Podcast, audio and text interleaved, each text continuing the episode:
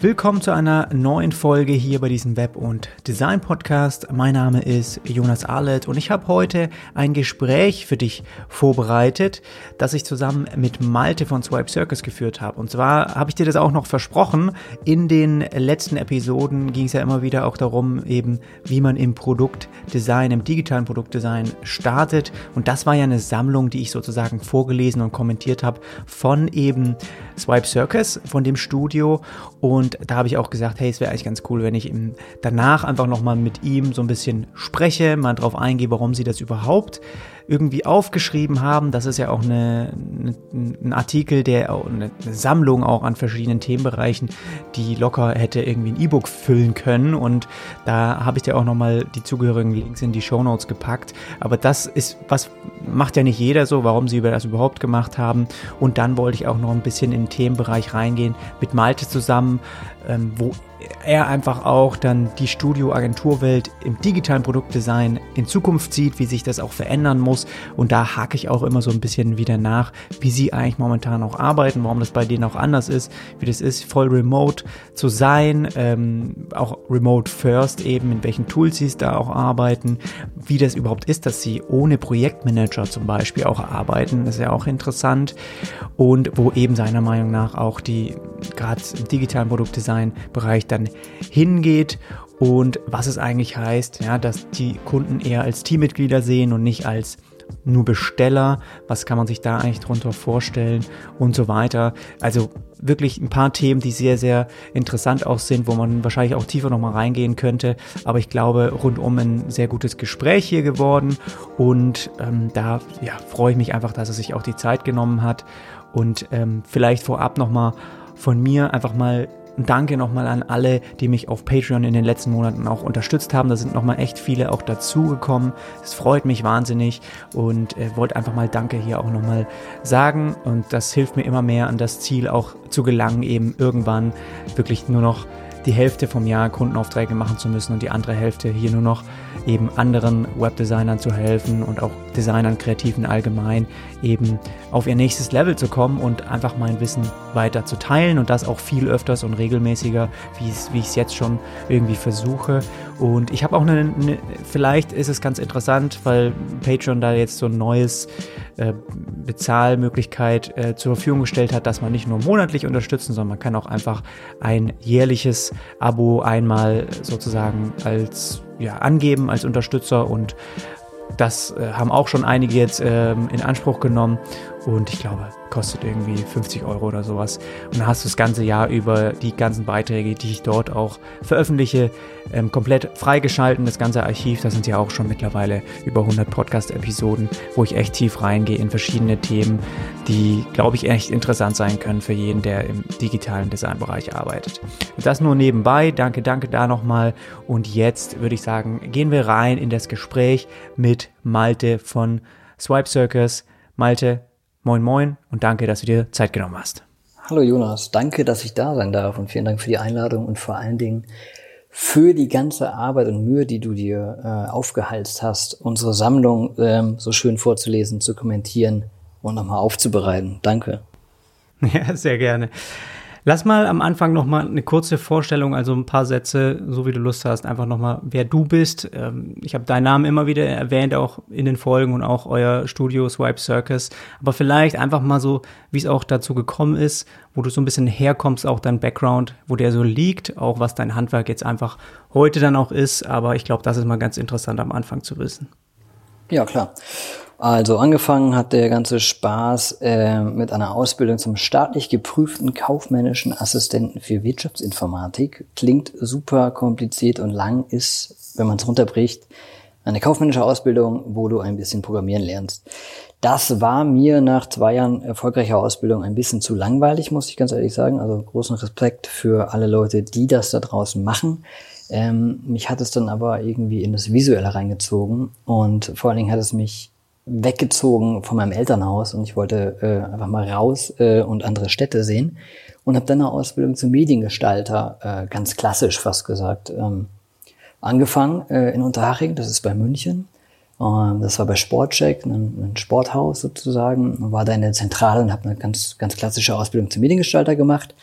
Ähm, habe dann noch ein Jahr nach dieser Ausbildung, die äh, zweieinhalb Jahre ging, weitergearbeitet und ähm, hatte mir dann gedacht, den ganzen Tag in, einem Unternehmen zu sitzen, was sehr, sehr bequem ist und schon sehr sportlich und sehr auch ähm, am Puls der Zeit war zur damaligen Zeit, äh, mit IPTV und so weiter, ähm, wollte ich aber dennoch in die Agenturwelt, weil irgendwie alle Leute, die ich da unten in München kennengelernt hatte, haben eine Ausbildung oder ähm, haben eine Ausbildung in einer Agentur gemacht oder haben in einer Agentur gearbeitet. Das war dann für mich als äh, 19-, 20-Jähriger natürlich auch irgendwie interessant und bin dann ähm, zu Serviceplan gewechselt, zu St. Elmo's und habe dort als ja, Art Director gearbeitet, damals Art Director Online, wie das damals hieß. Ähm, genau, und habe da quasi nochmal ein beziehungsweise zwei Jahre gearbeitet. Und das Coole ist eigentlich, dass ich mit beiden Ausbildungen sowohl Developer als auch Designer-Background habe, ähm, der mir heute eigentlich sehr, sehr zugute kommt. So, das mal ganz kurz, was quasi meine Basis ist. So, ähm, um gleich weiterzumachen, nach, äh, nach dieser Serviceplanzeit hatte ich mir gedacht, hm, Agentur, nee, doch nicht so auf Dauer mein Ding, weil es nicht mein Lebensentwurf ist sozusagen. Da können wir sicherlich später nochmal genauer drüber, drüber sprechen. Da hatten wir schon im Vorfeld auch ein bisschen drüber gequatscht. Ähm, genau, und habe mich dann selbstständig gemacht, war dann sieben Jahre lang Freelancer und habe dann irgendwie ganz gute Clients äh, bekommen. Wahrscheinlich, weil ich immer zur richtigen Zeit am richtigen Ort war, will ich jetzt mal frecherweise sagen. Also für Red Bull, für Microsoft, Disney, RB Leipzig, Adidas etc. Genau, und war jetzt so die letzten Jahre als Freelancer unterwegs. Dann war ich nochmal drei Jahre als Kreativdirektor bei einer Digitalagentur in München gewesen. Ja, und habe mich dann Ende 2018 äh, mit Andreas Lohner, den ich äh, zwischenzeitlich bei einer Sportmarketingagentur kennengelernt habe, mit Swipe Circus selbstständig gemacht. Und die sieben Jahre Freelancer und die namhaften Unternehmen, war das dann damals quasi als Freelancer für Agenturen und dann hab, hast du da, also über die Agentur dann für solche Unternehmen gearbeitet oder wie war das? Das war teils, teils. Also bei Red Bull ähm, und RB Leipzig war ich dann dementsprechend direkt bei denen vor Ort. Adidas, Microsoft und Disney, ähm, die ich gerade erwähnt hatte, liefen dann über, über eine Agentur, also zum Beispiel über Wundermann in München, in Köln. Mhm. Ähm, genau. Also immer so, so ein Mischding. Mhm. Das heißt, da hast du auch schon damals mitbekommen, schon wie man dann auch als Freelancer in den Agenturen ähm, arbeitet, nochmal äh, ein bisschen Unterschied auch zu Festangestellten und ja, ganz cool. Also viel Erfahrung, was du da auf jeden Fall mitbringst. Und jetzt heute auch, ich weiß, ihr sagt nach außen hin, ihr seid remote, aber du wohnst in Hamburg auch, ist das richtig? Genau, ich wohne in Hamburg, bin aktuell aber äh, in München. Das heißt, wir sind, wie du sagst, eigentlich remote unterwegs. Andreas ist in ist in München. Das heißt, ich besuche ihn gerade sozusagen in seinem Büro, ähm, weil wir uns logischerweise auch für Updates, für wichtigere Themen ähm, oder für strategische Themen auch einfach persönlich treffen, weil das kannst du oder es gibt Themen und, und Aufgaben, die kannst du äh, nicht wunderbar remote machen, aber du kannst sehr, sehr viel ähm, remote schon arbeiten. Das funktioniert. Gehen wir auch nachher auf jeden Fall nochmal mehr drauf ein, was da so, äh, wie ihr das alles so handelt. Ähm, vielleicht noch ein bisschen wieder auf das Thema auch, auf die, auf die Sammlung, auf die Serie, die jetzt auch hier in den letzten Folgen online gegangen ist, auf eure äh, Ansammlung auch zum Einstieg UI UX Design, die ihr veröffentlicht habt. Ihr, euch gibt's jetzt so als ähm, Studio 2018, also zwei Jahre. Ähm, das habt ihr dann ziemlich am Anfang wahrscheinlich schon mit veröffentlicht oder dran gearbeitet. Aber kannst du vielleicht da so ein bisschen drauf eingehen, was überhaupt da der Hintergedanke war? Weil ich meine, das ist schon äh, ein ganz schöner Batzen auch an, an Text und Gedanken, die da reingeflossen sind, die ihr da zusammengetragen habt. Das äh, macht man ja auch nicht einfach so. Ähm, was war so die Idee auch dahinter oder was wolltet ihr auch damit erreichen? Das ist, glaube ich, mal ganz interessant auch nochmal zu hören. Ja, klar. Ähm, wie hat das ganze Ding angefangen? Ich habe irgendwann mal begonnen aufzuschreiben, wie ich persönlich einfach arbeite ähm, habe das auch gemacht aus Gründen, weil ich eben in der letzten festangestellten Position Kreativdirektor war und ich das Wissen einfach auch gerne im Team spreaden wollte. Dann hat es irgendwie ein bisschen Überhand genommen, ähm, habe immer mehr geschrieben und ähm, habe das dann aber auch immer wieder liegen lassen, so wie das so oft mit Side-Projects ist. Wenn man mal mehr Zeit hat, macht man mehr dran. Wenn du weniger Zeit hast, arbeitest du halt einfach gar nicht dran. Genau, und dann haben wir uns das äh, bei Swipe the Circus nochmal aus der Schublade gezogen und haben gesagt, okay, das schreiben wir jetzt zu Ende und ähm, machen es auch kostenlos verfügbar für sämtliche Menschen dort draußen, weil es eben unserer Meinung nach sehr viel gefährliches Halbwissen da draußen gibt. Ähm, sowohl auf, ich nenne es jetzt mal einfach Expertenseite, also ne, Designer wie wir ähm, oder Designerinnen wie wir, ähm, als auch eben auf Kundenseite. Und da wollten wir irgendwie es schaffen, auf sehr, sehr einfachem Sprech dieses komplexe ähm, Konstrukt von UX und UI-Design zu erklären und auch den Leuten eine Hilfestellung einfach an die Hand zu geben, die sie immer wieder ansurfen bzw. rausholen können, wenn sie noch mal ein paar Fragezeichen auf dem Kopf haben. Mhm.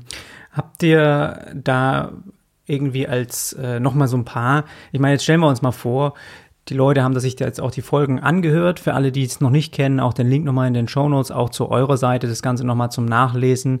Ähm, ist da irgendwie nochmal ein bisschen eine Empfehlung vielleicht an Inhalten, an, an Büchern, die du irgendwie hast, wenn man das abgeschlossen hat? Also ich selbst habe das ja auch in den Podcast-Folgen nur angerissen. Da gibt's ja wirklich noch geht ihr noch mal viel tiefer noch rein. Ich habe da, glaube ich, ja nur sieben äh, Episoden zu aufgenommen, sieben Themenbereiche da behandelt oder Kapitel.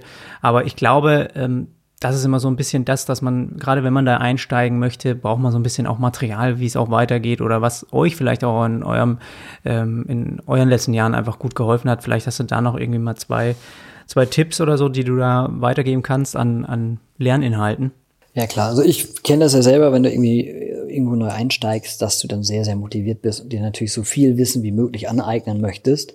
Ähm, und kurz vorab ist deswegen haben wir es unter anderem auch veröffentlicht, damit auch Leute, die vielleicht das erste Mal mit dem Bereich Digital Product Design in Kontakt kommen, auch eine Anlaufstelle haben, sich zu informieren, und zwar mit einer sehr, sehr niedrigen Hürde. Also es geht nicht nur an, an Designer, sondern es geht auch an Leute, die täglich oder mehr oder minder täglich mit diesem Thema halt auch ähm, Kontakt haben. Und wenn du mich fragst, ob ich noch irgendwelche, irgendwelche Quellen habe, die sich jemand ähm, gerne äh, aneignen möchte, beziehungsweise Bücher, die, sich, äh, die man sich anschauen sollte, dann kann ich empfehlen das Branded Interactions von Katja Wegner und äh, Marco Spieß. Das ist gerade in der zweiten Auflage, also nochmal eine überarbeitete Auflage rausgekommen. Ähm, kann ich sehr empfehlen. Ähm, auch ein relativ dicker Batzen, aber sehr anschaulich und sehr leicht geschrieben. Und äh, fast schon Klassiker Emotionen gestalten von der guten Frau Roth und äh, Oliver Seitz. Das sind zwei sehr gute Bücher, meiner Meinung nach, weil sie nochmal auch ein bisschen tiefer gehen. Wie bekomme ich das hin, dass ich die richtigen Emotionen und Interaktionen bei der Nutzerin quasi ähm, trigger und wie kriege ich das eigentlich hin und was hat der, die ganze Psychologie damit zu tun, ähm, was hat kultureller Hintergrund damit zu tun und so weiter. Das sind zwei sehr gute Bücher, Branded Interactions und Emotionen gestalten. Ja, cool. Pack ich auf jeden Fall in die Shownotes auch. Und war es jetzt von der Sammlung her euer hin, beim Hintergedanken auch so, dass ihr gedacht habt, ja gut, klar, als Lernlektüre auch, um sehr, sehr vielen auch Mehrwert zu liefern, die in dem Bereich auch arbeiten, aber gleichzeitig auch so ein bisschen Expertenwissen nach außen tragen, ähm, um zu zeigen, auch Kunden eventuell, ja, so wir kennen uns auf jeden Fall aus auf dem Gebiet.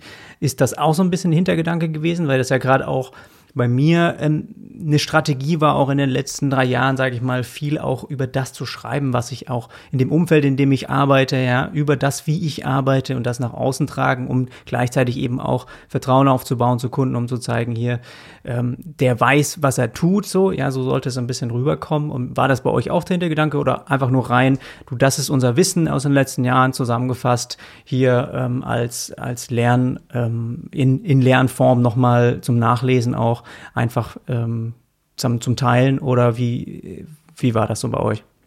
Das ist relativ schwierig zu beantworten. Ich würde sagen, dass es keine Strategie von uns war oder ist, ähm, da jetzt nochmal eine Promo rauszumachen. Ähm, ich habe schon immer relativ viel für verschiedenste Medium-Publikationen äh, geschrieben, UX Planet und, und so weiter.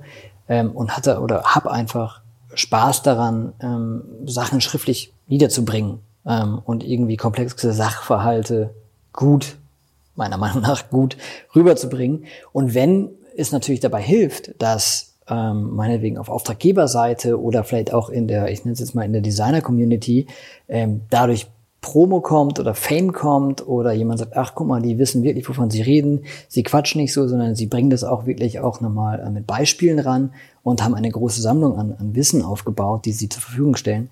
Dann ist das eigentlich nochmal ein Mehrwert, der uns quasi generiert wird. Aber der wirkliche, ähm, das wirkliche Ziel ist es quasi nicht, sondern wir haben es eigentlich relativ blauäugig gemacht und gesagt, okay, lass uns da einen Haken hintermachen. Und wenn sich ein paar Leute daran erfreuen, dann ist es super. Und dass das jetzt gerade ähm, so gut abgeht, freut uns umso mehr. Ja, super. Lass mal ein bisschen jetzt in das Thema auch nochmal auf euch schauen, ja, wie ihr so arbeitet und wie ihr auch aufgestellt seid. Das interessiert mich auf jeden Fall auch nochmal.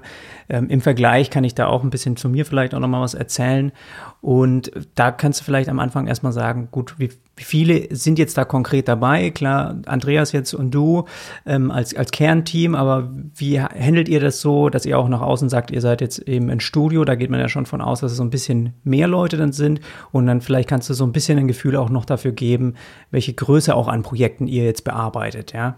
Ja, kann ich gerne machen. Also lass uns gerne vorne irgendwie anfangen. Ähm, wie du schon sagtest, Andreas und ich sind quasi das, das Resident-Team sozusagen und dann haben wir vier weitere aktuell Freelancer, die ja nicht so permanent für uns unterwegs sind und für uns ähm, arbeiten, beziehungsweise mit uns arbeiten.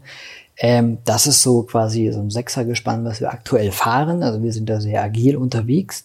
Ähm, wenn du fragst, für wen wir arbeiten, welche Größe wir quasi an Projekten auch bearbeiten, ähm, kann ich dir sagen, dass wir grundsätzlich im Bereich Web, wo du ja sehr zu Hause bist und dich sehr, sehr gut auskennst, gar nicht unterwegs sind. Ähm, das heißt, so Corporate Sites äh, oder Webshops oder ähnliches machen wir nicht, weil wir sagen, wir machen nur die Sachen, wo wir wirklich 200% Expertise haben und ähm, wirklich mit breiter Brust auf vorne stehen können und das ganze Ding präsentieren können. Ähm, dementsprechend sind wir spezialisiert eben auf interaktive digitale Produkte. Sprich, sowas wie Apps, wie du auch immer in den Intros sehr gut gesagt hast, ähm, haben jetzt gerade für ähm, ein großes Versicherungsunternehmen eine Finanzplattform aufgebaut, die eben auf dem Smartphone funktioniert. Äh, wir machen gerade Gerätesoftware für äh, verschiedene Küchengerätehersteller ähm, und bauen nicht nur die Interfaces, sondern auch alles, was davor kommt, sprich Konzeption, Designstrategie, UX-Writing. Ähm, genau, das ist so das, was wir machen. Also schon eigentlich immer relativ große und auch langfristige Projekte. Wenn es jetzt auch im, um UI UX geht, wie ist da deine Meinung? Ist, sind Webseiten, ist das auch UI UX Design? Absolut, natürlich ist es UI UX Design, weil ich natürlich auch da eine Nutzererfahrung äh, generiere und entweder findet sich die Nutzerin schnell zurecht oder eben nicht schnell zurecht. Sie kommt zum Ziel oder kommt eben nicht zum Ziel, ist frustriert, ist begeistert oder ähnliches. Das sind natürlich alles Nutzererfahrungen, ähm, die ich auf einer Webseite genauso erfahren kann wie auf einer Kaffeemaschine, wie auf einer App oder wie auf einem äh, TV-Interface. Ähm, und es ist aber für uns einfach ein anderes Medium, wo wir sagen, da gibt es bessere Expertinnen, als uns das an die Hand zu geben. Und ich glaube, es ist auch ganz gut, dass wir uns da so klar abgrenzen und sagen, das ist nicht unser Metier und da können wir euch auf jeden Fall weiterhelfen. Ja. Aber wie du sagst, ist es absolut UX und UI Design, klar, logisch. Mhm. Nee, hast du auch gut auf den Punkt gebracht. Ich frage das nur gern, weil es ist ist so viel auch Verwirrung da draußen, was auch diese ganzen Begriffe angeht, ja, auch Beschreibungen in den Feldern, in denen man eigentlich arbeitet. Ich meine, da gibt es User Experience Design, User Interface Design, Web Design, da ist man Entwickler, da ist man Frontend-Entwickler, da ist man irgendwie, ja, Konzepter, Stratege, aber irgendwie ist das dann manchmal schwierig dann zu sagen, gut, wenn man jetzt Webdesign macht, das beinhaltet genauso auch die User Experience, auch von Plattformen oder auch von Webseiten eben, so wie der Seitenbesucher auch von A nach B kommt. Und finde das immer nur ganz gut, auch einfach mal nochmal zu hören, auch für die Zuhörer und Zuhörerinnen, falls die sich eben manchmal solche Dinge fragen. Muss ich mich entsch entscheiden jetzt für UI UX Design? Kann ich dann nur, wie ihr jetzt auch Apps und Gerätesoftware machen oder ist das eben auch im, im, im Web möglich? Und da ist natürlich auch nach wie vor ein großes Spielfeld auch davon. Aber ich gehe da gern gleich noch mal ein bisschen drauf ein, auch auf eure Aufgabengebiete. Jetzt noch mal so ein bisschen, klar, bei den Kunden, mit denen ihr jetzt auch arbeitet. Ich kenne das so von mir, wenn man es jetzt mal, wenn ich das so ein bisschen vielleicht hier mal einschieben kann. ich, bei mir ist es so, dass ich schon Kunden selbstständig auch, ähm, die mich anfragen, ja, die mich für Projekte wirklich direkt auch äh, anfragen und dann dazu holen. Ja, das sind kleine Mittelständ mittelständische Unternehmen. Und genauso habe ich aber auch mit Matthias Hammann zum Beispiel zusammen, was auch einige, die jetzt im Podcast hören, schon kennen, auch so ähnlich wie ihr, ja, wo wir auch so ein bisschen äh, mit Freelancern zusammen dann eben für größere Kunden gearbeitet haben. Und da ist es auch bei uns so, dass man dann viele Projekte hat, über die man dann irgendwie danach nicht wirklich äh, schreiben darf, nicht ins Portfolio ähm, bringen kann. Ähm, ja, was mich auch über die letzten Jahre schon immer mehr so ein bisschen dahin eher tendieren hat lassen, wirklich meine eigenen Kunden zu haben, weil da ist es immer mein äh, sag ich mal, mein Vertrag, das ist immer mein Angebot, da arbeite ich nicht nach Stundenbasis, da arbeite ich so, wie ich eben mit dem Kunden arbeiten möchte, ja, also sehr viele Entscheidungen oder Prozesse, wie ich glaube, dass das Projekt am besten gehandelt werden kann. Und die, äh, die Kunden, die, die möchten mit mir arbeiten, deswegen äh, sind die damit auch einverstanden, aber bei, gerade wenn man als Freelancer dazugeholt wird, ist es halt oft auch so, dass man dann eher so arbeitet, ne, wie man eben dann äh, dort die Gegebenheiten dann vorliegen und äh, das nimmt man meistens auch an. Aber ich wollte gerade auf diesen Punkt auch eingehen, okay, wie ist das bei euch, wenn ihr jetzt nicht viel auch über Sachen sprechen dürft oder zeigt? Ähm, nervt dich das oder sagst du auch, ja, ähm, ist so NDAs hier und da immer über, äh, unterschreiben, finde ich irgendwie auch ein bisschen too much oder sagst du, nee, das ist äh, völlig in Ordnung und für euch funktioniert es auch, ohne dass man jetzt irgendwie alles über ein Portfolio aus, ausstrahlt? Hm, ich würde es mal so beschreiben unsere Arbeitsweise ist ein bisschen eine, was ist ein bisschen, ist definitiv eine andere, als würde ich als Freelancer für Unternehmen arbeiten.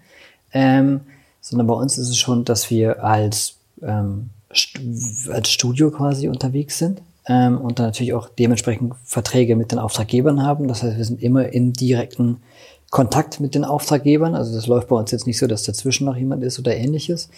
Ähm, genau sondern es ist äh, dementsprechend so, dass wir ein vollwertiges Studio sind, ähm, das aber partnerschaftlich orientiert ist, was glaube ich, da können wir gleich noch gerne drüber reden, auch einfach zeitgemäßer ist, bevor ich dann mal mit einem riesen Trupp an, ankomme und dementsprechend der Tagessatz äh, der verschiedenen Personen auch viel höher, höher ist zum Beispiel.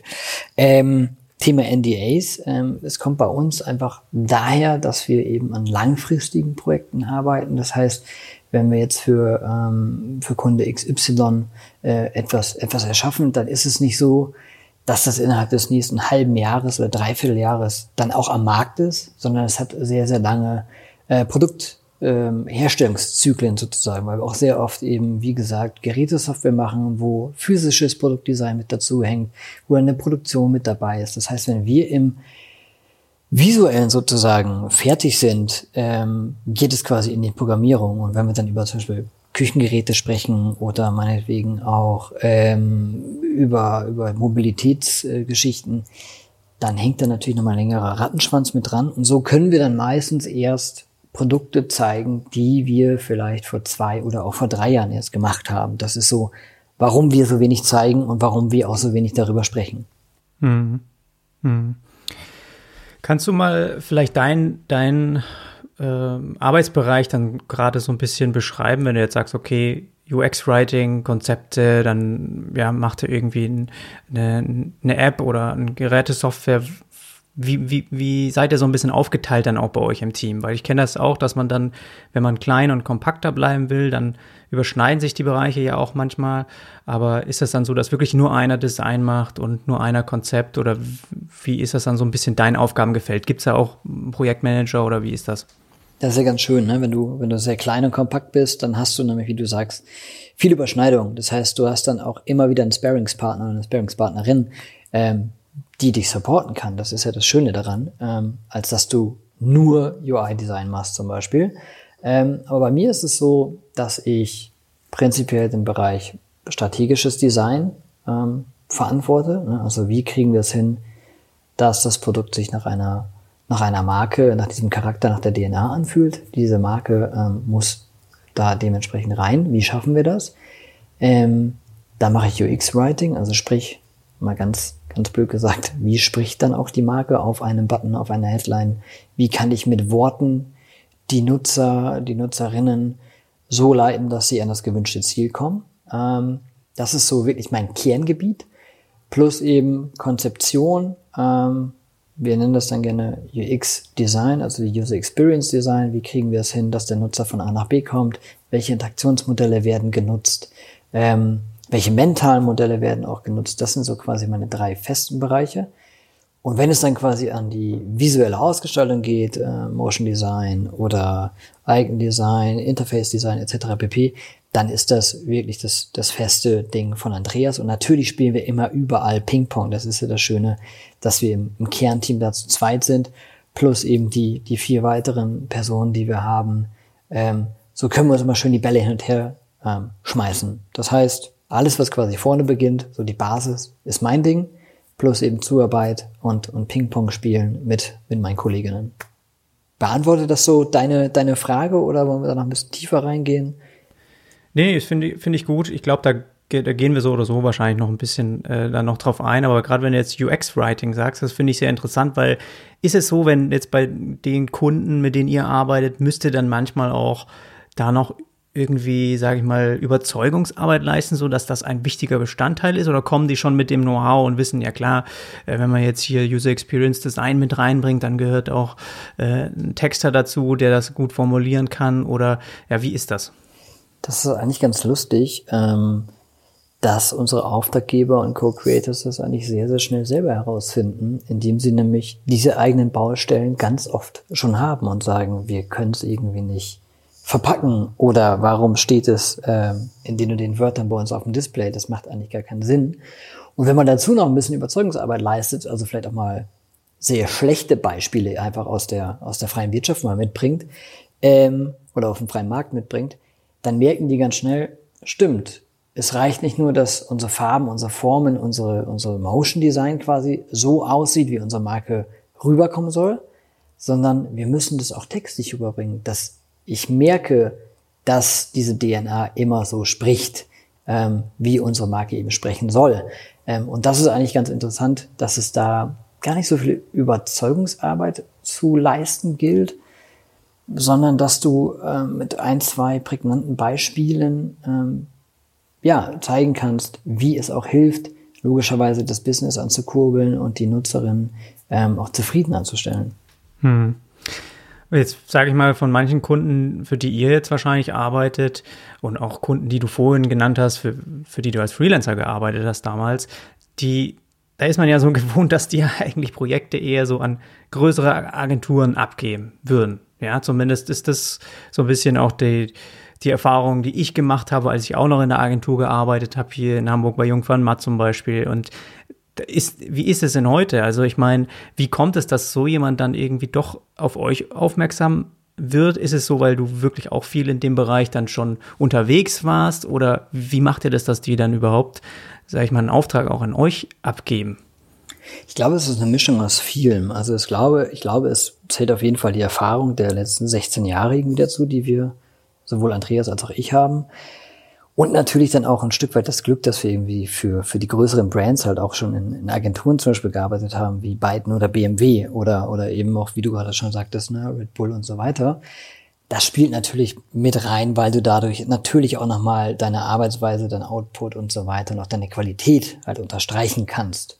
Ähm, wir sind aber auch der festen Überzeugung, dass die Zeit der großen Agenturen, du hast gerade JVM angesprochen, dass es die zwar weiterhin geben wird, aber dass sämtliche Auftraggeber sich schon sehr danach lechzen, eben kleine und schnelle, vor allen Dingen agile Teams äh, zu beauftragen, um auch mal einen frischen Wind reinzubekommen, um schneller mal am Markt zu sein und eben nicht immer die stille Post mit einem Projektmanager oder einer Projektmanagerin zu spielen, sondern direkt mit Entscheidern zu sprechen. Wenn ich eine Frage oder wenn ich Fragezeichen über dem Kopf habe, zu einem ähm, Interaktionsmodell, dann kann ich direkt mit dem UX-Designer sprechen. das heißt, wir sparen Geld, wir sparen Zeit und wir kriegen sofort die Lösung, die wir eigentlich gemeinsam brauchen. Das heißt, wir kriegen es hin durch dieses kleine agile Prinzip, was wir, was wir haben.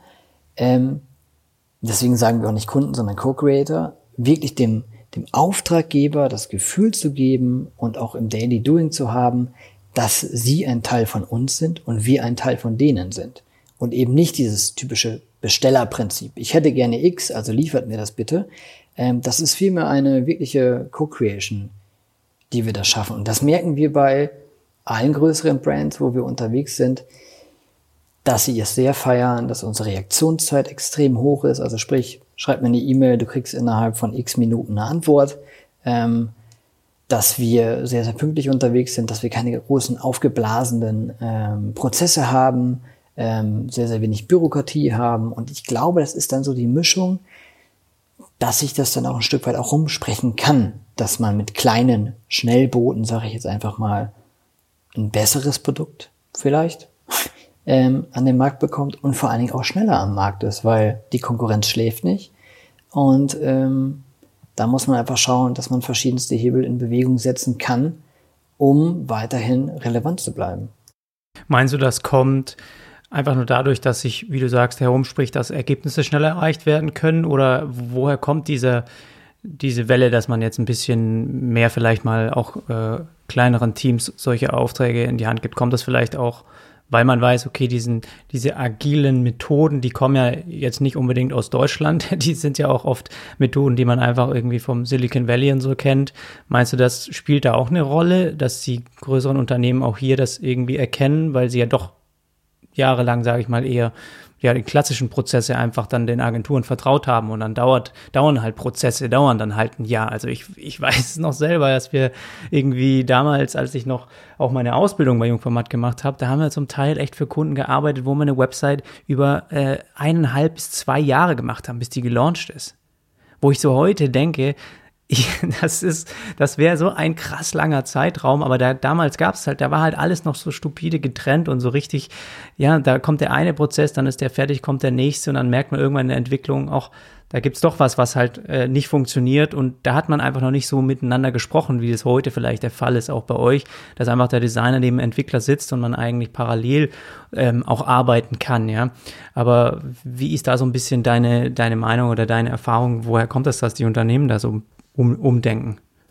Ich glaube, es findet ein Wechsel in der generellen Unternehmenskultur auch statt. Ich ähm, glaube auch, dass ähm, die ganze Covid-Phase, die wir aktuell durchlaufen, auch sehr, sehr viel an unserer Arbeitskultur ändern wird.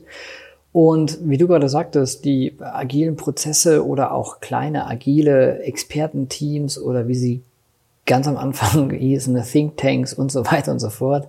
Oder mittlerweile heißen sie, glaube ich, Innovation Hubs.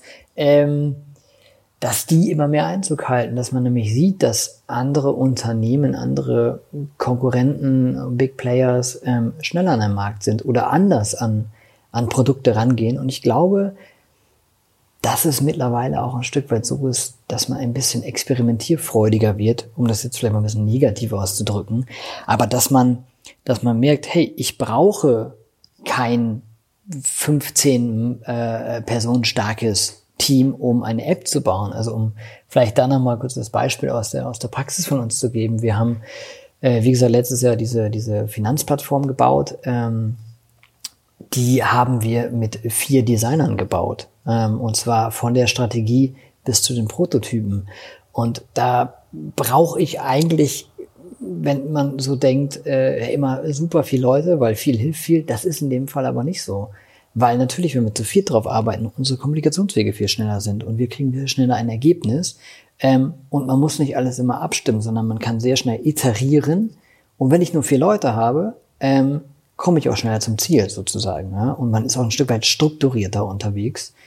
Und ich glaube, dass diese, diese Zeit einfach gekommen ist, dass Leute merken, so wie wir das jahrzehntelang gemacht haben, funktioniert das nicht mehr. Und das ist, glaube ich, ein Weg, ähm, kleinere Teams reinzunehmen, die vielleicht auch ein Stück weit für eine gewisse Zeit in das Unternehmen zu integrieren, ähm, so wie wir auch die Unternehmen bei uns integrieren, und man einfach gemeinsam ein gutes äh, Ergebnis erreichen möchte und eben nicht, wir bauen jetzt, wie du gerade sagtest, über eineinhalb Jahre eine Seite, dann präsentieren wir die und eventuell sagt jeder so, das ist aber nicht das, was wir uns vorgestellt haben. Oder es gibt eine ganz andere Technologie, wir können viel bessere Sachen jetzt darstellen oder wie auch immer. Ähm, ich glaube, dass ähm, das ist nicht mehr zeitgemäß, um das mal ganz hm. provokant hm. zu sagen. Hm. Ja. Es ist so, dass ich persönlich, wenn ich so mir euren Namen anschaue äh, oder die Kunden, für die ihr arbeitet, es ist, äh, muss ich ehrlich sagen, sind so ein bisschen Kunden bei denen ich, klar, sind das ist beeindruckend. Ich finde es auch cool, was die zum Teil rausbringen und so. Aber es ist gar nicht so unbedingt für mich ein Magnet, dass ich unbedingt für die arbeiten würde wollen. Weil bei mir ist es immer so, ich habe schon so ein paar solche großen Unternehmen auch jetzt gehabt als Kunde, ja, auch gerade wenn wir als, als, als ähm, bisschen, sagen wir mal, fünf, sechs Freelancer oder auch nur zu dritt Freelancer äh, gearbeitet haben, ja, für solche Unternehmen, wo ich aber immer wieder gemerkt habe, eigentlich stört mich am meisten, dass diese Unternehmen halt von der Größe her und von der Unternehmenspolitik so strukturiert sind, dass es einfach sehr, sehr schwierig ist, dort zum Beispiel die Entscheidungsträger immer mit am Tisch zu haben. Ja, das heißt, die kommen erstmal vielleicht kurz vor Schluss dann äh, mit dazu, um dann was abzusegnen und dann gibt's wieder Änderungen, obwohl man ja eigentlich denkt, man ist jetzt irgendwie fast fertig, dann geht's dann wieder von vorne los. Das sind so ein paar Hauptgründe gewesen, warum ich auch gesagt habe, ich mag das viel gerne, wenn ich weiß, so ist mein Prozess, wie ich arbeite. Hier ist ein mittelständisches Unternehmen, die, die fügen sich auch dem. Und da redet, da, ich, mein erstes telefonisches Gespräch es, es findet gar nicht statt, wenn nicht der Entscheidungsträger, wenn nicht der Gründer von diesem Unternehmen, ja, wenn der nicht dabei ist. Und das sind halt so Sachen, die funktionieren da, aber die funktionieren niemals, wenn ich bei so einem, wenn ich irgendwie als Freelancer mit einem, in einem Team drin bin, ja, wo ich dann sage, du, ich kann für euch arbeiten, aber ähm, da ist es für mich wichtig, dass, dass jetzt erst der Entscheidungsträger irgendwie erstmal mit dabei ist. Das findet auf jeden Fall eh irgendwann statt, aber viel zu selten so, ja. Oder zum Beispiel eben hat man so lange Wege auch, wenn man Inhalte kommunizieren will. Also je größer die Unternehmen, habe ich so das Gefühl, gut, dann, dann gibt's halt einfach eine Seite, da warten wir auf Texte oder dann gibt's Texte, die das formulieren, dann geht das erstmal eben zum Unternehmen und dann wird es da, das dauert ewig, bis dort mal irgendwie alle, die irgendwie was zu sagen haben, ihren Haken dahinter machen. Das ist also so ein bisschen das Gegenteil von schnell. Und für mich ist es so ein bisschen dieses Gefühl, dass eben gerade diese auch großen Unternehmen, die es ja auch schon länger gibt, okay, die mögen ihre Prozesse so ein bisschen verändern, auch jetzt über die Jahre, aber dass das halt so ein bisschen von der Unternehmenspolitik her sehr auch anstrengend sein kann. Und wie ist das, wie ist da deine Erfahrung? Wie ist das so oder wie handelt ihr das auch? Habt ihr da vielleicht auch, vielleicht auch bessere Wege? Ähm, ich kann das voll unterschreiben, was du da sagst, absolut. ich glaube, man muss es lernen, auch ein Stück weit auszuhalten, mhm. ähm, diese, diese Prozesse. Man kann aber auch eben dann durch gute Outputs zeigen, dass es besser funktioniert. Also schneller, aber besser funktioniert.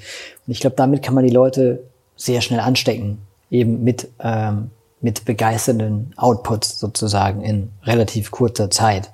Ähm, und wenn du sagst, die Entscheidungsträger sind oftmals nicht dabei, da kann ich dir insofern schon beipflichten.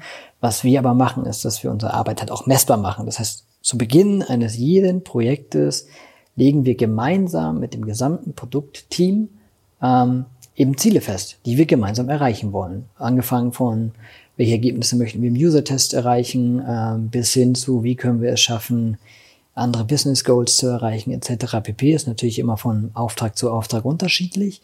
Und so hat quasi wirklich jeder Beteiligte und jeder Beteiligte die Möglichkeit, auch diese Ziele mit zu erreichen, weil ich ja jedes Mal, wenn ich in einem Meeting mit drin bin oder nicht mit drin bin, auch meinen Input geben kann. Ähm, und so schaffen wir es eigentlich von Beginn an, wirklich klarzustellen, wir sind Teil von euch und ihr seid Teil von uns und wir wollen gemeinsam ein gutes Projekt oder mehrere gute Projekte und Produkte eben auf den Markt bringen. Ähm, und das bedarf natürlich ein Stück weit eine kleine Erziehung sozusagen. Aber wir gehen da jetzt nicht irgendwie mit Zuckerbrot und Peitsche ran, sondern wie du auch sagst, wie bei dir auf deiner Seite sich ähm, hin und wieder die Unternehmen dann fügen, gehen wir auch mal einen Schritt zurück, weil es ist halt ein demokratisches und dialogisches ähm, ja, Arbeiten, was, was wir uns auf die Fahne geschrieben haben. Und man kommt gemeinsam äh, zu einem guten Ergebnis, wenn man gemeinsam darüber spricht, wie die Prozesse eben dementsprechend sind und wie man vielleicht auch Prozesse optimieren kann. Oder wenn man sie nicht optimieren kann, aber wenn man das vielleicht aus seiner eigenen Brille auf jeden Fall machen muss, dann muss man vielleicht ein Stück weit damit leben, aber kann dennoch immer wieder die Leute ein bisschen anschubsen. Genau, und ich glaube, einen Ma Masterplan gibt es nicht, weil ähm, dann wäre er auf jeden Fall schon lange auf dem Markt mhm. und jeder würde sich dann dran bedienen. Allerdings glaube ich, dass das sehr, sehr viel mit gutem Zuhören getan ist, mit guten Ergebnissen liefern und gleich von Anfang an will ich sagen, hey, wir sind keine Dienstleister, wir sind ein Studio, was euch hilft, das neue Produkt an den Markt zu bringen und lasst uns das gemeinsam machen. Ähm, und das ist, glaube ich, das Wichtige, dass man es gleich von Anfang an schafft, auf Augenhöhe zu sprechen, zu arbeiten ähm, und das Gefühl zu geben, wir sind keine Dienstleister, ihr seid nicht die Auftraggeber, sondern wir sind gemeinsam ein Team und wollen hier äh, gemeinsam ins Ziel rennen. Hm. Wie macht ihr das, wenn ihr Kunden, neue Kunden, sagen wir mal auch über Empfehlungen vielleicht bekommt? Ähm, wie stellt ihr euch den vor? Also sagt er auch einfach so ganz offen, ja, wir sind jetzt äh, ein kleineres Studio, aber wir haben ein Netzwerk an Freelancern oder wie, ja, erwähnt ihr das überhaupt oder sagt er einfach dann so, ja, wir sind eine Agentur und die interessiert es eigentlich gar nicht, wie viele dann da ähm, arbeiten und wie ist das? Genau, du meinst, dass wir sehr, sehr klein sozusagen sind ne? und eigentlich gar nicht die sind, die man jetzt im ersten Moment äh, im Kopf hat, wenn man über Brands wie, äh, wie Allianz oder BSH oder wie sie auch alle heißen halt sprechen. Ähm, das ist relativ simpel bei uns. Wir haben unser Pitch Deck, was wir, was wir zeigen, wie wir rangehen, wer wir sind, was wir machen, äh, was wir auch nicht machen und haben da einfach eine transparente Kommunikation, sowohl zu unseren Arbeiten als äh, auch eben zu den potenziellen Auftraggebern. Und da wird einfach klar gesagt, wir sind ein partnerschaftlich orientiertes Designstudio. Und partnerschaftlich heißt für uns, wie gerade auch schon erwähnt, ich muss nicht mit der großen Armee an, an Expertinnen ankommen, um vielleicht ein relativ kleines Produkt ähm, zu erstellen, sondern wir sagen da ganz klar, wir sind sehr agil unterwegs, wir können sehr schnell unsere Teams hoch und runter skalieren und es sind immer nur die Leute am Start und werden auch immer nur die Leute quasi beauftragt beziehungsweise ähm, in der Ressourcenplanung berücksichtigt, die auch wirklich an diesem Projekt arbeiten. Das heißt, wir sind da schon sehr transparent unterwegs und sagen, dass wir eben ein Core-Team haben und dann je nach ähm, Aufgabe auch uns dementsprechend Experten für den gewissen Zeitraum sozusagen an uns randocken. Ähm, genau, das ist so, wie wir da dementsprechend rangehen. Also ich brauche ja wirklich nur diese Mitstreiter, wenn ich die Expertise in dem Moment gerade von denen brauche und nicht toujours. Hm. Was würdest du sagen bei so einem Pitch-Deck? Was ist da das Wichtigste, was man da integriert, dass das richtig überzeugt ist, dass dann am Ende die, die Arbeiten, die man schon gemacht hat? Das glaube ich gar nicht. Das ist, natürlich geht es immer darum, ähm, wenn man darüber redet, dass man ein Designstudio ist, zeigt mir bitte, was ihr gemacht habt. Ich möchte sowas ähnliches vielleicht. Die, gibt's, die Leute gibt es immer noch. Ähm, klar, logisch. Ähm, bei uns ist es so, ich kann auch nicht sagen, was, was der goldene Weg ist. Für uns ist es auf jeden Fall so, dass wir ganz klar über unsere Arbeitsphilosophie und Arbeitsmethode sprechen, weil wir haben eine methodische Herangehensweise, wie wir gestalten, ähm, nämlich eben nicht nach die Designtrends oder ähnlichen, ähm, haben die auch über die letzten Jahre sehr, sehr, sehr verfeinert und auch immer wieder getestet, ähm, dass die auch genau so ist, wie wir uns das vorstellen und das nicht nur einfach so ein Labording ist. Ähm, darüber sprechen wir. Ich glaube, darüber kriegen wir auch schon viele Leute, die sagen, ja, das ist eine gute, vor allen Dingen nachvollziehbare, ähm, ein nachvollziehbarer Prozess, den ihr da anleitet, weil das ist ja das Wichtige. Ich muss ja von Stunde Null alle Leute mit abholen. Blöd gesagt, vom Trainee bis zur Geschäftsführerin muss ich jeden abholen und für jeden eine nachvollziehbare Designentscheidung präsentieren und verargumentieren können. Weil du weißt, wie es ist. Visuelle Sachen kann jeder irgendwie beurteilen sprich mich an, sprich mich nicht an. Wenn du es aber schaffst, über deine, deine Methoden das nachvollziehbar zu machen, und das tun wir in unserem Pitch Deck, dann hast du, glaube ich, schon mal sehr, sehr viel ähm, richtig gemacht. Und wenn du dich auch nicht unbedingt größer machst, als du bist, weil du musst es nicht faken, dass du einen, wie du gesagt hast, eine Riesenagentur bist und eine größere Agentur bist, weil das sind wir nicht, wir sind ein Designstudio, dann schaffst du auch ein Stück weit ähm, Credibility. Also du bist halt dementsprechend auch einfach ehrlich zu den Menschen und ähm, kannst auch selbstbewusst sagen, ja, wir trauen uns das zu und wir haben das uns bereits auch zugetraut und waren erfolgreich. Ähm, und dann kannst du natürlich auch deine, deine Arbeiten zeigen. Ähm, vielleicht ganz kurz zu den Arbeiten machen wir das sehr gerne so, dass wir nie alles zeigen, sondern immer nur das, was dementsprechend auch auf den Kunden passen würde. Ne? Wenn wir über Gerätesoftware zeigen, äh, sprechen, zeigen wir natürlich auch Sachen, die wir in der Gerätesoftwarewelt gemacht haben und nicht irgendwelche äh, Apps oder, oder ähm, Visions. Mhm. Sehr, sehr gut. Ja, da habe ich auch gemerkt, dass es super stark auch ist. Habe ich auch in den äh, letzten Jahren auch Gut, es ist nicht immer für jeden möglich, aber ich habe zum Beispiel gemerkt, ich habe wahnsinnig viele Online-Shops jetzt in den letzten eineinhalb Jahren gemacht und es ist einfach Wahnsinn, wenn ein neuer Kunde kommt, der genau auch eine ähnliche Anfrage hat und man kann dann, wenn du einfach ein paar Argumente auch für dich aufzählst und dann einfach schreibst hier, ich habe schon irgendwie für äh, sechs Online-Shops äh, für die und die Kunden realisiert und damit die Ziele erreicht. Hier, ich habe ein eigenes Label gegründet und dann einen eigenen Online-Shop veröffentlicht. Ich mache irgendwie schon seit Jahren Online-Marketing, um, um selbst meine Services, mein, mein Blog oder meinen Podcast zu pushen. Das sind alles Sachen, die dann halt damit reinspielen. Also irgendwie wirklich das raussuchen, suchen auch speziell für die Kunden, die auch mit einer bestimmten Anfrage dann zu dir kommen und nicht halt irgendwas Willkürliches, was irgendwie halt mal in den letzten Jahren entstanden ist. Ich glaube, das, das stimmt, das ist echt, das ist nochmal was, was echt gut immer zieht. Jetzt haben wir einen Kunden, der dann vielleicht mit euch äh, zusammenarbeiten will und jetzt schaut er sich wie ich eure Website an. Und wie ist da die Resonanz? Vielleicht kann ich kurz beschreiben für die, die es noch nicht ähm, angeschaut haben und die können die machen es bestimmt jetzt parallel beim Podcast. Der Link ist in den Show Notes. Ähm, wenn sie dann noch aktuell ist, vielleicht änderst du sie auch kurzerhand. Aber es ist einfach, sag ich mal, es ist, du, du, kommst auf, es ist nicht eine normale Website, ja. Du kommst irgendwie auf die Startseite und es ist, sag ich mal, wie so ein schwarzes Loch, was dich so reinzieht und äh, da ist viel los. Es ist klar, wenn man jetzt an eure Branche denkt, ja, es mag dann irgendwie kreativ sein. Es sind äh, Wörter, die da im Kreis sich drehen. Man kann auch, äh, man kann, glaube ich, nichts klicken oder wenn, dann ist es schwierig zu finden, was man klicken kann. Es ist jetzt wirklich so ein bisschen gebrochen zu dem, was man eigentlich kennt. Ist das ich meine, ich es sind zwei unterschiedliche äh, Herangehensweisen, ja. Und äh, mag sein, gut, wenn bei euch eh mehr vielleicht auch über Empfehlungen geht oder hintenrum, dann ist es bei mir vielleicht was, wo ich mehr Wert drauf lege, ne, dass ich das ganz klar und den Prozess und auch klar, weil ich auch mit dem Podcast und meinem Blog und sowas sehr viel auch auf meiner Website sich tut, ist es bei euch irgendwie ein ganz anderer Weg. Ist es bei euch ja bestimmt bewusst auch so gewählt, aber mm, ich will einfach so ein bisschen wissen, okay, meinen Sie, dass es überhaupt noch auch so wichtig ist oder was, was stattdessen auch so ein bisschen zählt vielleicht in, in Zukunft? Ist es die Website oder ist es eher auch mal dein LinkedIn-Profil oder einfach diese, das persönliche Auftreten so? Was, was ist da so deine Meinung? Erstmal äh, sehr gut. Hintenrum klingt immer super. ähm, und alleine, dass du ähm, nach Wörtern ringst, um diese Seite zu beschreiben, lässt mein Herz aufgehen, muss ich ganz ehrlich sagen. Weil das ist genau das, was wir in dem Moment dort erreichen wollten.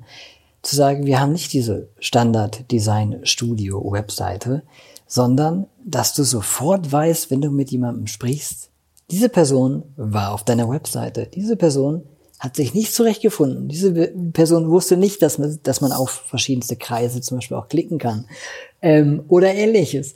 Ähm, das hat uns in der letzten Zeit ähm, bei vielen Erstkontakten sehr viel Zeit gespart. Denn ähm, es gibt verschiedenste Anfragen und wenn du dann mit, äh, mit den Leuten telefonierst und ähm, du merkst in einem Gespräch, sie waren niemals auf, auf der Seite, das ähm, hat sich dann für uns erledigt, weil äh, da kannst du sehr, sehr schnell aussortieren, weil genau das, was du gerade gemacht hast, die Leute versuchen, diese Seite zu beschreiben. Ob das jetzt förderlich ist für den, für den Sales-Bereich von uns, würde ich sagen, nein, definitiv nicht. Ähm, aber es hilft für uns, verschiedenste Leads, so ähnlich wie du es ja auch machst, gleich auszusortieren. Ähm, und du kriegst auch sofort, das ist so ein Stück weit ein Icebreaker auch weil du bist sofort bei einem ganz anderen Thema, nämlich nicht bei diesem ganzen Smalltalk, sondern du bist bei diesem, ähm, ich war auf eurer Seite und danach war mir ein bisschen schlecht. Ja, okay, cool. So, dann hast du schon mal so ein bisschen, weißt du, hast, du, hast einen leicht lustigen Einstieg in ein Erstgespräch. Und das ist ja immer sehr, sehr schwierig, weil beide Seiten ja nicht genau wissen, wer kommt denn da jetzt eigentlich an und wie reagiert er. Aber das ähm, haben wir haben wir rausgefunden, dass das eigentlich ähm, salesmäßig jetzt nicht nicht die Rakete ist, kann man ganz ehrlich sagen. Aber dass es Erstgespräche und Allgemeingespräche ähm, sehr einfach macht, verlockert, äh, verlockert, dass man, dass man lockerer rangeht und ähm, dass man einfach mal anders rangeht als alle anderen. Das ist ähm, so der Hintergrund. Ich kann sagen, dass wir schon ein bisschen länger drüber nachdenken, ob wir sie ändern, sprechen da ganz ein bisschen drüber, ähm, wollen aber trotzdem auch nach wie vor diese, ja, diese eher unique Experience und eher das Unerwartete haben, weil uns das einfach nochmal so ein bisschen abhebt. Ähm, genau. Ist natürlich, wenn du als, als Studio irgendwo in einem Agenturscreening drin bist, schwierig, wenn ein Einkäufer über diese Seite geht und ähm, ehrlich anruft und fragt, ob das wirklich die richtige Webseite ist. Ähm, kann aber auch positiv sein, weil dann kannst du den Einkäufer gleich davon überzeugen, dass du der richtige Partner für das Produkt bist. Ähm, genau. Aber du hattest ja gefragt, ob das überhaupt noch zeitgemäß ist ähm, oder ob das überhaupt noch der Hauptkanal ist, äh, um, um sich zu präsentieren etc. Ich kann wieder nur aus meiner, aus meiner Sicht als sprechen. Wir sind der Meinung, dass das definitiv immer noch People's Business ist. Das ist also People's Business oder eben Brands Business. Wenn wir wieder bei großen Agenturen sind, die klammere ich aber bei mir sehr, sehr gerne aus.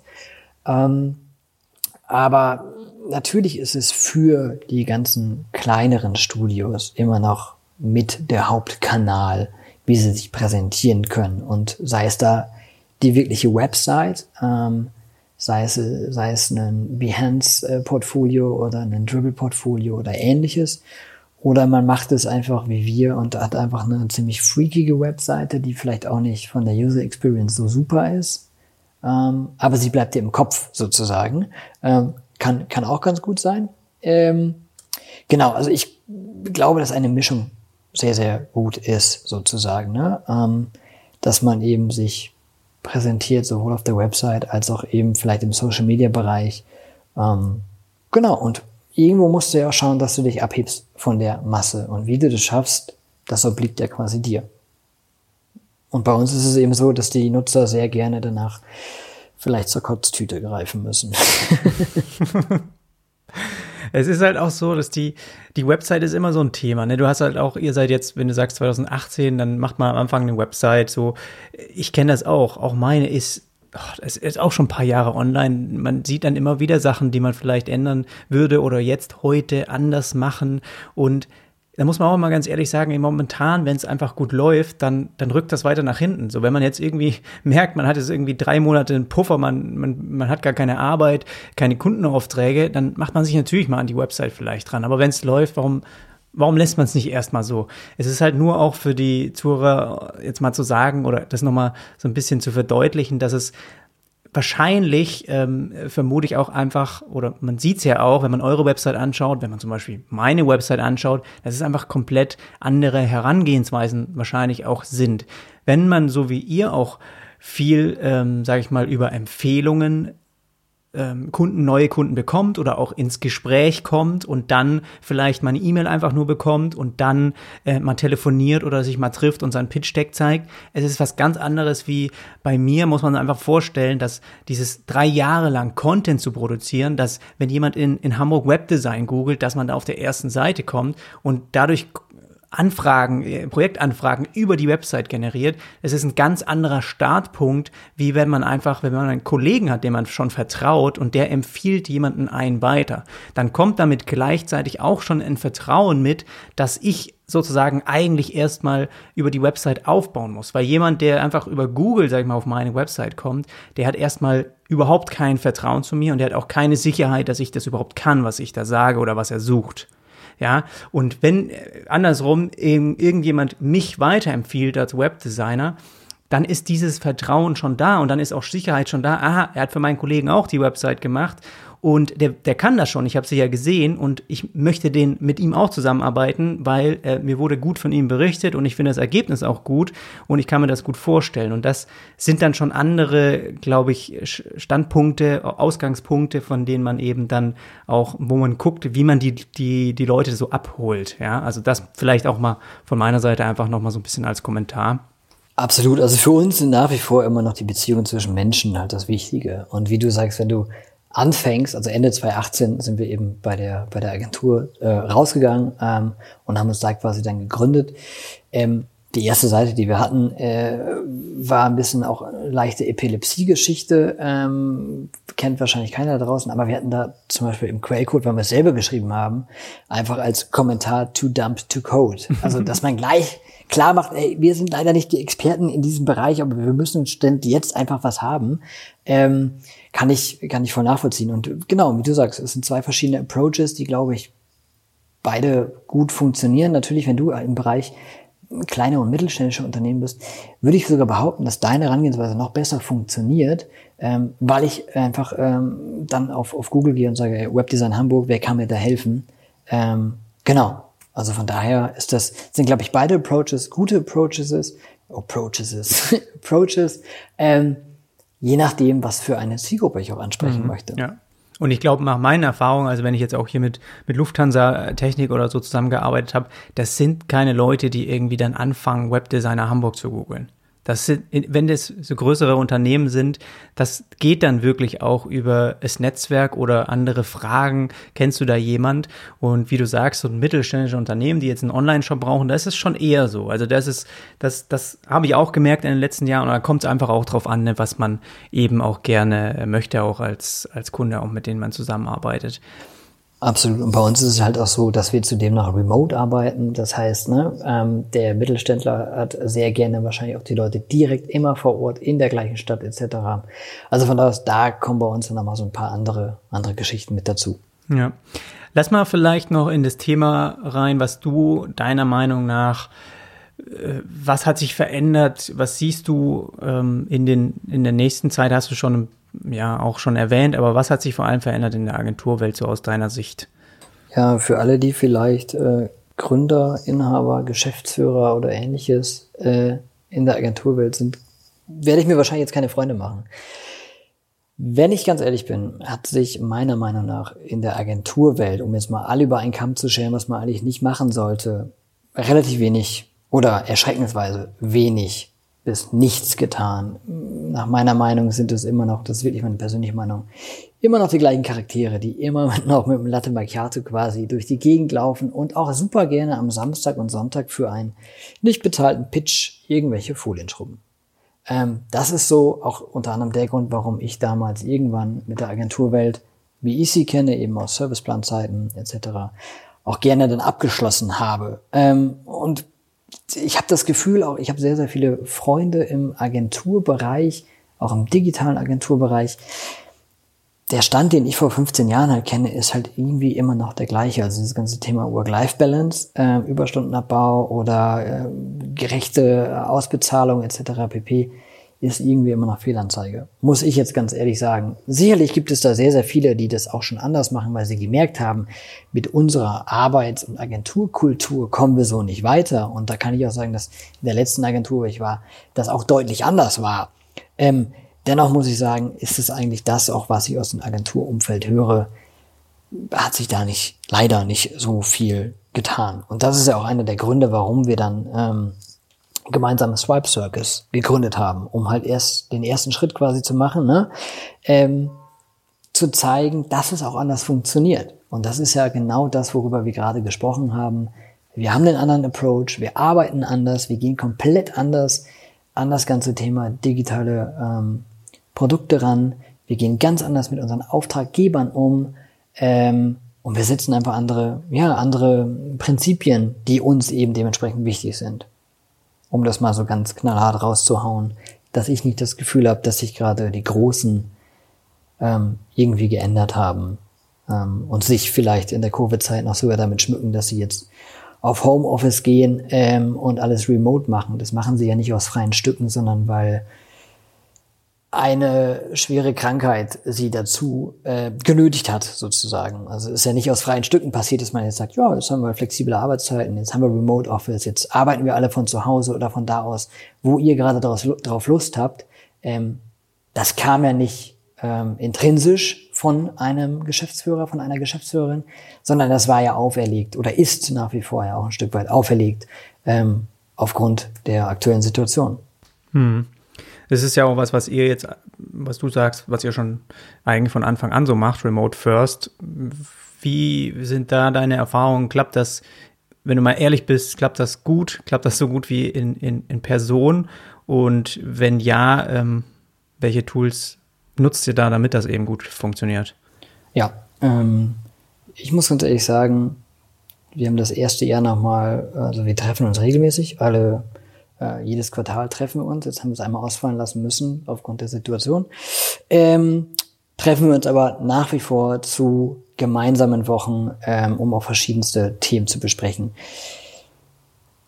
Was heißt für uns Remote First? Das war ja deine erste Frage. Ähm, wir sind der großen Meinung, und das weißt du ja selber auch, ähm, dass es super schwierig ist, gute Leute zu finden. Und du weißt es auch, dass es super schwierig ist, die guten Leute in der eigenen Stadt zu finden. Da, wo ich nämlich mein Riesenbüro habe, ist halt noch schwieriger.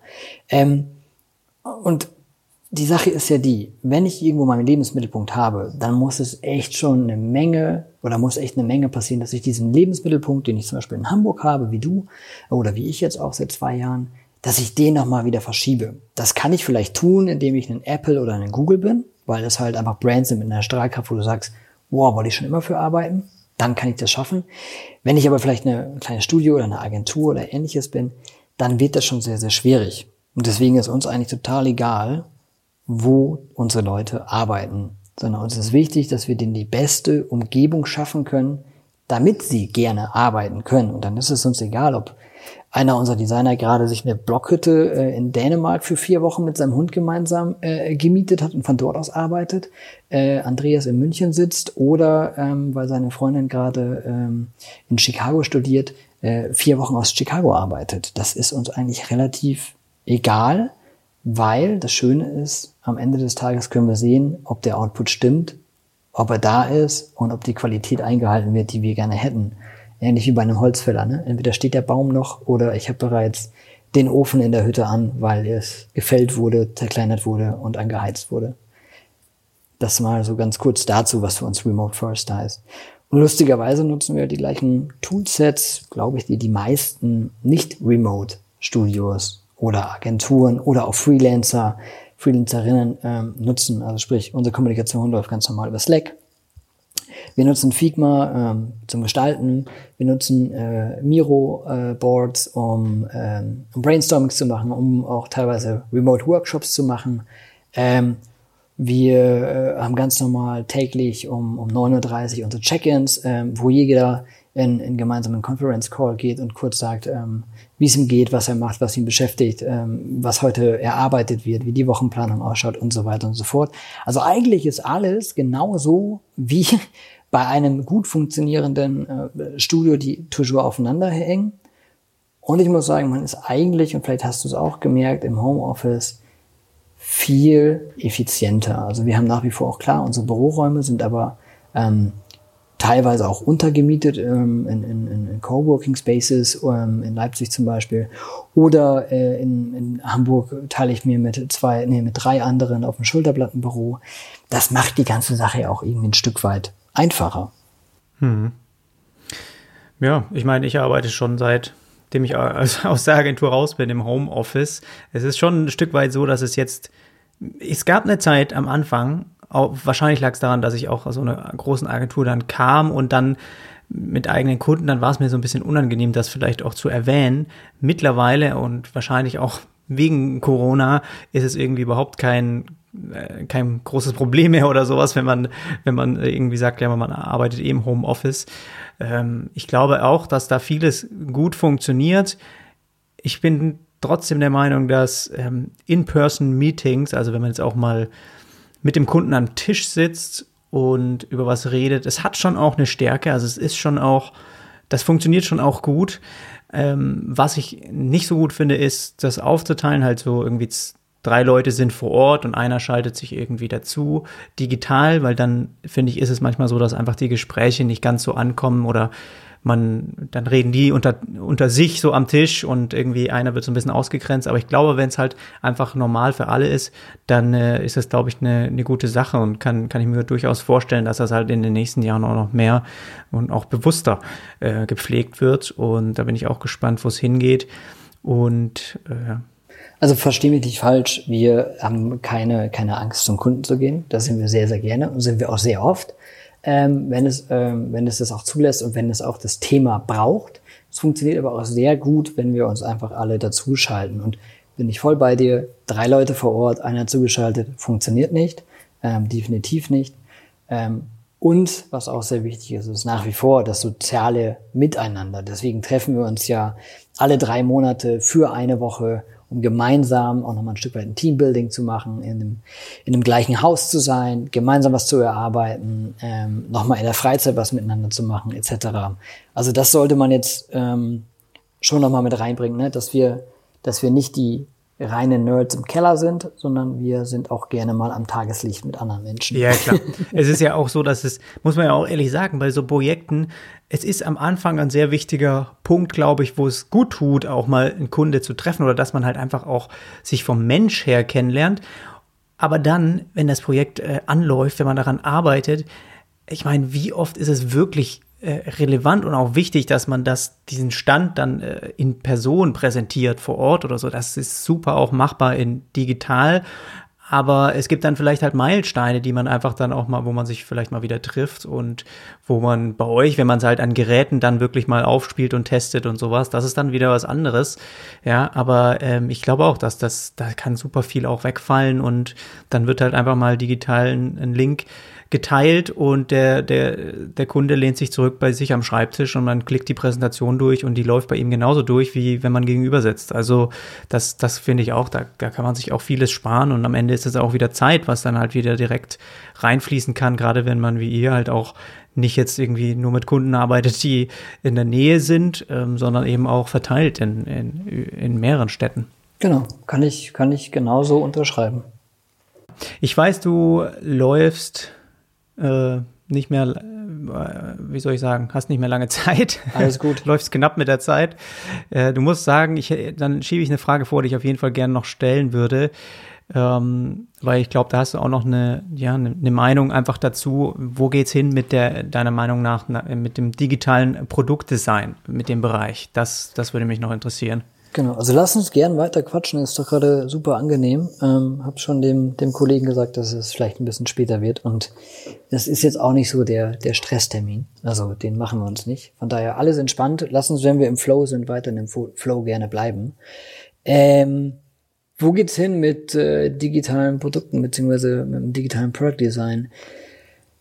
Ich habe das mal so ein bisschen, wie auch schon im Vorgespräch, so ein bisschen aufgesplittet, so in, in drei Bereiche, große, mittlere und kleinere äh, Player sozusagen.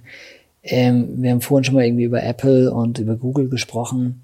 Ähm, die ja eh schon sich äh, Ökosysteme über die letzten Jahrzehnte aufgebaut haben. Ich glaube, da ist Apple ein extrem gutes Beispiel dafür, dass wenn du einmal in diesem Ökosystem drin bist, ähm, sei es damals dein, dein erster G4 oder G5-Rechner oder dein erstes MacBook, ähm, dann hast du dir iTunes geholt, dann hast du dir ein iPod geholt, äh, dann bist du auf dem iPhone gegangen, dann bist du auf der Apple Watch unterwegs und so weiter und so fort.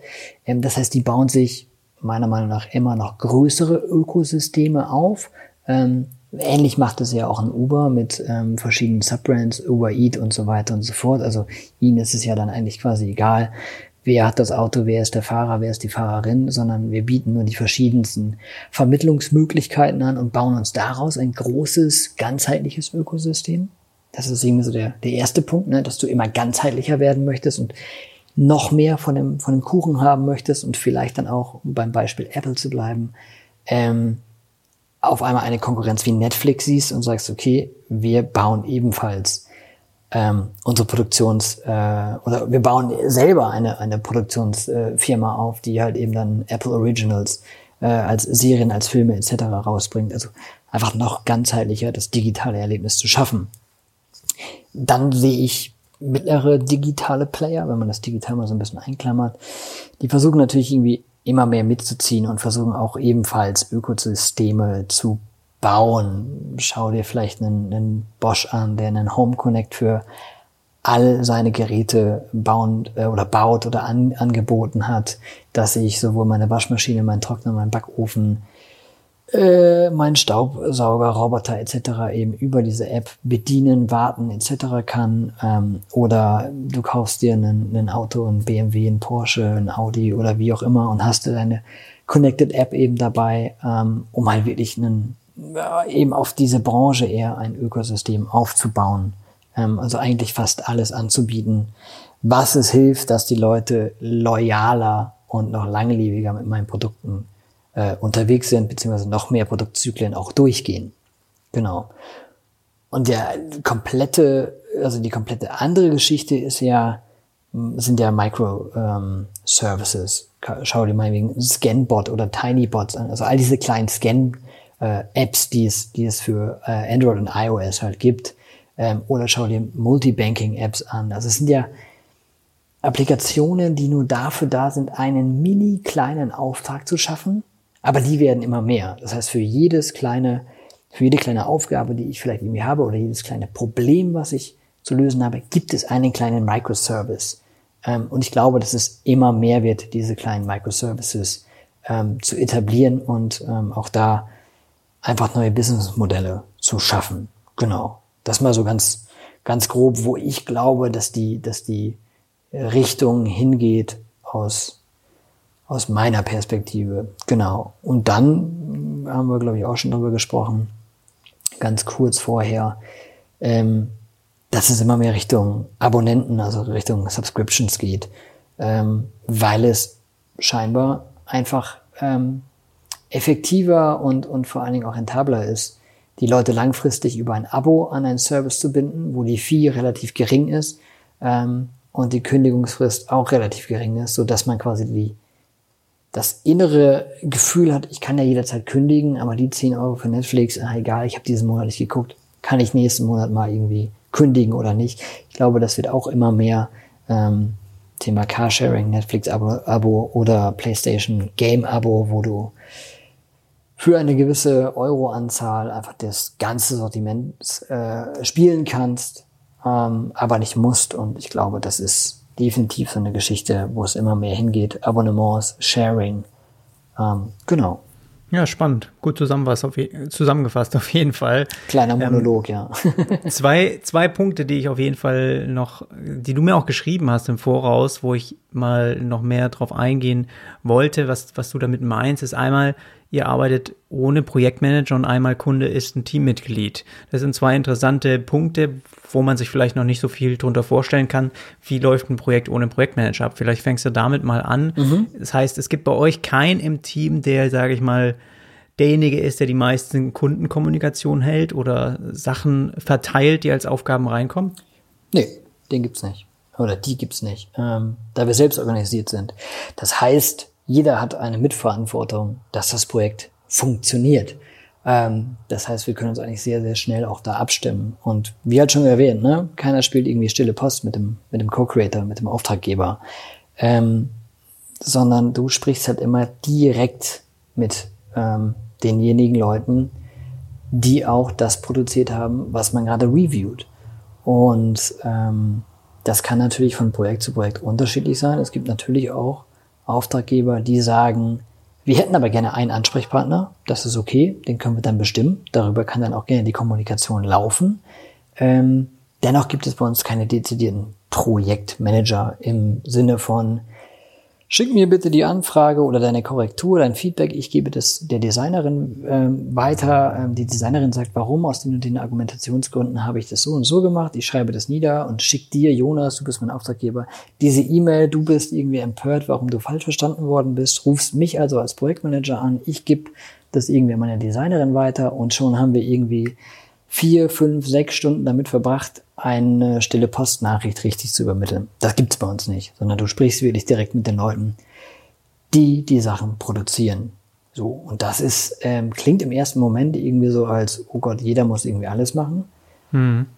Bringt aber auch die Leute dazu, noch mehr Verantwortung zu übernehmen und vor allen Dingen sich nochmal bewusst zu machen, was mache ich ja eigentlich, warum mache ich das Ganze. Und das Schöne ist auch, man lernt immer mehr dazu. Das ist dieses typische T-Shape, was ja jeder haben sollte. Das heißt, mal ein Angebot zu schreiben oder nochmal über ein Angebot drüber zu gucken, äh, Angebote zu schätzen oder auch zu sagen, hey, wir brauchen vielleicht noch zwei, drei weitere Tage ähm, oder wir brauchen überhaupt eine Timeline, damit wir mal Milestones festlegen können. Das alles kommt auch von den Gestaltern dementsprechend, was natürlich auch eine Weiterbildung mit sich bringt. Ne? Das merken wir schon, dass das für uns intern erstmal viel einfacher ist zu arbeiten, viel transparenter ist zu arbeiten. Und wir haben intern nämlich nicht dieses, diese Hierarchiegehacke sozusagen. Ja, aber der Kunde hat das und das gesagt. Und jeder ist, wie gesagt, in einem demokratischen und dialogischen ähm, Arbeiten mit dem Auftraggeber. Mhm. Ist das, ist das so klar geworden? Also natürlich haben wir auch Arbeiten, die unter Projektmanagement fallen. Die werden aber dann dementsprechend von den Leuten, die gerade auf diesem Projekt arbeiten, dementsprechend dann auch ähm, erledigt. Genau. Ja. Nee, ich kann mir das gut vorstellen und ich finde, das ist auch der richtige Weg, dass auch wenn es von Kundenseite her wenn, wenn die das auch sozusagen verstehen, wenn man da auch dann die Kontakte hat, wo man sagt, gut, das ist jetzt, wenn die das auch einordnen können, ne, ist das jetzt eine Frage, geht die jetzt äh, zu dem Designer oder geht die, betrifft die jetzt eher irgendwie das Konzept oder wenn sie auch wissen, ne, wo sie dann da nochmal sich melden sollen, hm, finde ich das ist, das ist auch eine gute Sache. Ich selbst würde auch nicht sagen, dass man, dass ich jetzt irgendwie ein Projektmanager wäre und wenn es größere Projekte sind, dann ja, muss ich ehrlich sagen, tun die mir auch manchmal leid, die Projektmanager, wenn sie immer so ein bisschen dazwischen sind und müssen irgendwie Sachen weiterreichen und dann nervt es manchmal doch, was dann wieder vom Kunde kommt und man, äh, man hakt dann hoffentlich nicht immer auf äh, Projektmanagern rum, weil die können natürlich auch nichts dafür. Aber es ist manchmal so ein bisschen eine, ja, das stimmt schon, eine komische Position, die, die schon irgendwie wichtig ist, die auch so übergeordnet, ja, irgendwie den, den Überblick auch hat. Aber ähm, wenn ich ja, wenn ich direkt mit Kunden arbeite, ist das auch nie der Fall. Dann, klar, dann hat man auch mehrere Aufgaben, die man vielleicht vereint, aber da kennt eigentlich, das ist wahrscheinlich auch, weil die Strukturen wie kleiner sind, wie jetzt bei einem äh, großen Agenturprojekt oder so. Ähm, das, das ist dann wahrscheinlich bei, bei mir genauso. Aber ich kenne eben auch, dass man Projektmanager durchaus hat und das hat mich einfach interessiert, wie, wie ihr das dann handelt. Genau, was bei uns natürlich schon der Fall ist, ne? Thema Abrechnung und, und Finanzen und so weiter, das ist schon bei uns an einer Person, die das quasi macht, damit man da ne, auch einen Überblick hat, etc. pp. Aber während eines, wegen eines Projektes, und da haben wir auch bislang nur positive Resonanz bekommen, positives Feedback bekommen von sämtlichen ähm, Auftraggebern, für die wir bislang gearbeitet haben, dass es die Arbeit mega erleichtert, mega ähm, agiler macht, schneller macht, viel mehr Spaß macht, weil man nämlich selber viel ernster genommen wird und nicht eben erst dieses, ah, da müssen wir nochmal kurz mit unserem, mit unserem Designer sprechen, die muss, äh, der muss nochmal ganz kurz mit unserer Konzepterin sprechen und so weiter, sondern man kommt gemeinsam sehr schnell zu einer, zu einem To-Do sozusagen. Ähm, genau. Und dann bist du, finde ich auch, die Stimmung ist äh, viel entspannter, so wie du es gerade ja auch sagtest. Ne? Die Projektmanager sind leider immer genau dazwischen und da kannst du nur sagen, don't shit the messenger. Ähm, aber es wird halt trotzdem getan, leider. Ähm, dass du natürlich dann sauer bist oder, oder angepisst bist, um es mal auf Deutsch zu sagen, auf den Projektmanager, weil er dir vielleicht einen Entwurf ähm, oder ähnliches absägt oder weil die Timeline verkürzt wurde oder was auch immer. Ähm, Genau, und das, wie gesagt, das, das brauchen wir nicht. Wir brauchen nicht diesen, diesen Wasserkopf, der überall drüber sitzt und dann quasi die Sachen verteilt, sondern da sollte bitte jeder mitdenken. Das funktioniert sehr gut. Ähm, und macht das Ganze, finde ich persönlich, auch viel spannender, weil du siehst sofort die Reaktion als Designer ähm, oder als Designerin auf deine Arbeit. Kommt es gut an? Kommt es weniger gut an? Und lernst auch nochmal die Menschen ganz anders kennen und die auch zu, zu handeln und wie sprichst du mit den Menschen. Das äh, finde ich, und das merken wir jetzt in den letzten zwei Jahren auch bei allen Teammitgliedern, dass das die auch persönlich nach vorne bringt. Ja. Ich finde auch, dass man auch, wenn ich jetzt aus Designerperspektive mal spreche, dann hat halt auch jedes Element, das man auch gestaltet, das im Layout ist, es hat irgendwie eine Aufgabe und die kann man dann selbst auch besser, finde ich, erklären, wenn man halt dann manche Sachen einfach nur abspeichert oder exportiert und hier, die werden dann weitergeleitet oder vorgestellt dann von einem Projektmanager, finde ich halt auch manchmal, da geht auch einiges dann wieder verloren, was vielleicht die Hintergedanken waren. Also auch sehr, sehr schade dann aus meiner Sicht. Aber ähm, ja, also das finde ich einen spannenden Punkt, den, den ich, ähm, den ich hier auch mal äh, erstmal abhake. Dann das nächste, Kunden eher als Teammitglieder sehen und nicht als Besteller. Also äh, ihr meint einfach nur, hier ist nochmal was, was wir brauchen. Was kostet das? Weiter geht's. Genau, also wir gehen, wie auch anfangs schon gesagt, sofort sehr klar mit unserer Herangehensweise in die Gespräche. Ähm, und da sind wir immer unterwegs und sagen, wir sind ein gemeinsames Team. Es ist ja auch oft der Fall, ähm, wenn du ein Produkt entwickelst, sei es eine Gerätesoftware oder eine App oder ähnliches, dass nicht nur du als Designstudio dort unterwegs bist, sondern die Sachen müssen ja auch entwickelt werden zum Beispiel oder müssen getestet werden. Also das ist ja immer mehrere Parteien. Du hast, einen, du hast den Co-Creator, also sprich den Auftraggeber, du hast deine Developer, du hast meinetwegen einen Testlab, du hast vielleicht noch mal eine Marktforschung dabei, du hast äh, verschiedenste Protagonisten noch an Bord. Ähm, und uns ist es total egal, ob du von Business, äh, von, von Company 1, 2 oder 3 kommst, weil wir sind halt ein gemeinsames Team und arbeiten an einem Projekt. Und das muss, glaube ich, allen sehr bewusst werden. Und deswegen sagen wir auch, dass, dass die Auftraggeber bei uns eben Teammitglieder sind. Ähm, bei uns, also sprich bei Swipe Circles, als auch wir Teammitglieder bei dem Auftraggeber. Mhm.